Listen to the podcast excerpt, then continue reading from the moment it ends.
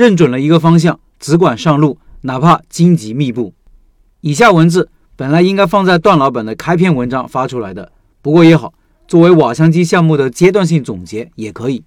段老板说：“昨天有人问我，你和老陈是怎么认识的？我想说，以前我和大家一样，我们都认识老陈，但是老陈肯定不认识我。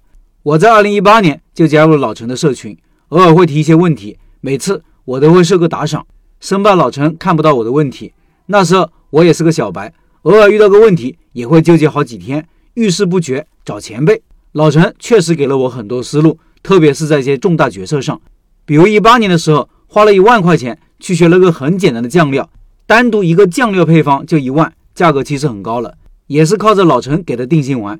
那时候我店里的做法什么都没问题，我们本身已经开店快一年了，身边很多人都觉得没必要，但是我始终觉得。不会核心技术，始终感觉掌握不了自己的命脉。听了老陈的音频，更是坚定了我的决心。那时候手里几乎没有存款，但是我还是毅然决定花这笔钱。后来是在我开了第三个店的时候，我不知道后面应该怎么走，不知道后面是继续开店呢，还是招加盟做培训呢？老陈给的建议是，可以一年开一个店，然后把盈利能力强的店留下来，不行的就砍掉，等到真正有能力帮助别人了，才考虑加盟或者培训的事情。我后面就一门心思去开店，成功了很多，也失败了很多，但是总体还是有不错的结果。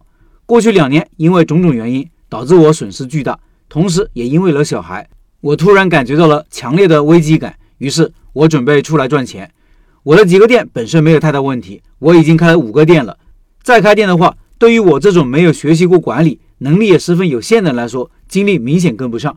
然后，我又想到了老陈拜师学艺这个事情。突然很想做这个事，这个项目对我有几个好处：第一，能增加额外收入；第二，我这个人不喜欢长时间待在舒适圈里，时间长了我心里会感觉不得劲；第三，通过这个项目倒逼自己学习，借外力提升一下自己。想好了要干，那需要考虑怎么干。说实话，一开始没有很明确的思路，但是先行动起来不会错。第一，那时候刚好玉老板收徒，赠送一个麻辣鸡，我刚好想加个口水鸡。感觉比较合适，于是报名了去绵阳学习。玉老板经常写文章，正好可以跟他请教一下。别的学不会，学到了坚持两个字，持续输出就会有结果。包括他店里做的加微信八八折，一做就是很多年。一个简单的动作，坚持做下去，加上时间的杠杆，就会得到很满意的结果。第二，回来以后我就开始试着做一些分享，慢慢找到了一些感觉。在社群里经常分享一些开店的经历，当遇到瓶颈的时候。我又逼着自己继续学习，慢慢的感觉到学习到一些新的东西。第三，后面我发现老陈的痛点，他的项目里有卤味、小面、饺子、串串、牛肉粉，但是没有饭类。于是我开始联系老陈，他回复说会考虑，而我一等就是半年。第四，潘老板的项目本身就是刚需，受众比较广，同时竞争也激烈一些。而潘老板的店能做这么多年，产品肯定是有过人之处的。而我的瓦香鸡虽然没有知名度，但是我对产品有绝对的自信。我觉得两个产品刚好可以互补，于是又报名了学习牛肉粉。因为想做成一件事，于是我做了很多事，当然结果还是不错。